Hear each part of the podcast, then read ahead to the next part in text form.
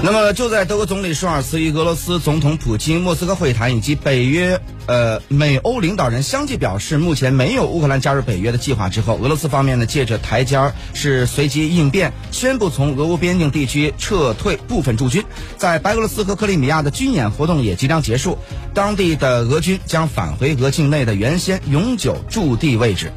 那么，在美欧北约持续渲染俄军随时可能入侵乌克兰的背景之下，俄罗斯方面呢又在外交与法理领域呢祭出了一个大招。俄罗斯国家杜马呢日前以压倒性的优势的票数通过动议，呼吁普京总统尽快签字批准承认乌克兰东部地区俄裔人士占大多数的顿涅茨克人民共和国和卢甘斯克人民共和国为两个拥有主权和独立的国家。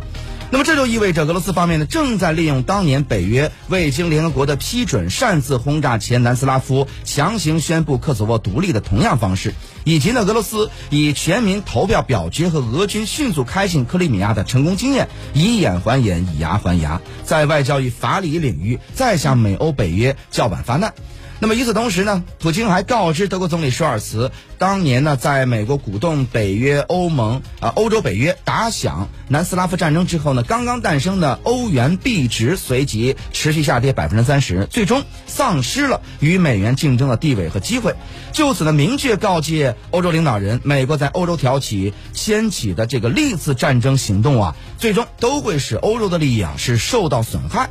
那么，普京的这个劝告和警告呢，也是俄罗斯方面从历史的经验教训的角度，告诫欧洲领导人应该高度警惕美国利用各种借口挑拨俄欧的关系，损害欧洲利益的背后企图和真正的用心。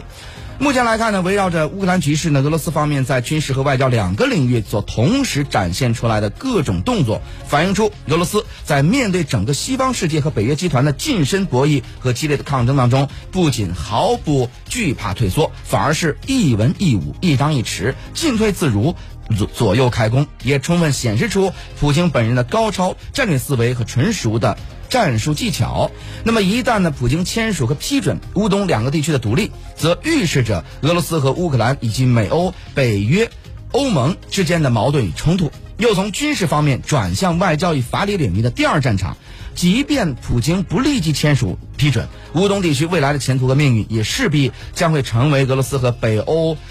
呃美欧、北约。欧盟以及乌克兰政府对话谈判讨价还价的重要筹码和王牌，而乌克兰呢与北约、呃美欧在这次的与俄罗斯的激烈的博弈当中呢，不仅没能收回乌东地区和克里米亚，还眼睁睁的眼看着乌东两地进一步的与俄罗斯结成军事、政治、外交同盟，更加纳入，更加是纳入俄罗斯的强力保护的势力范围，甚至走向高度自治的宣布独立。最终呢，并入俄罗斯版图的一个道路。美欧北约与乌克兰在这场与俄罗斯的重大对抗和激烈的博弈当中，也极有可能以鸡飞蛋打的最终结局无奈收场。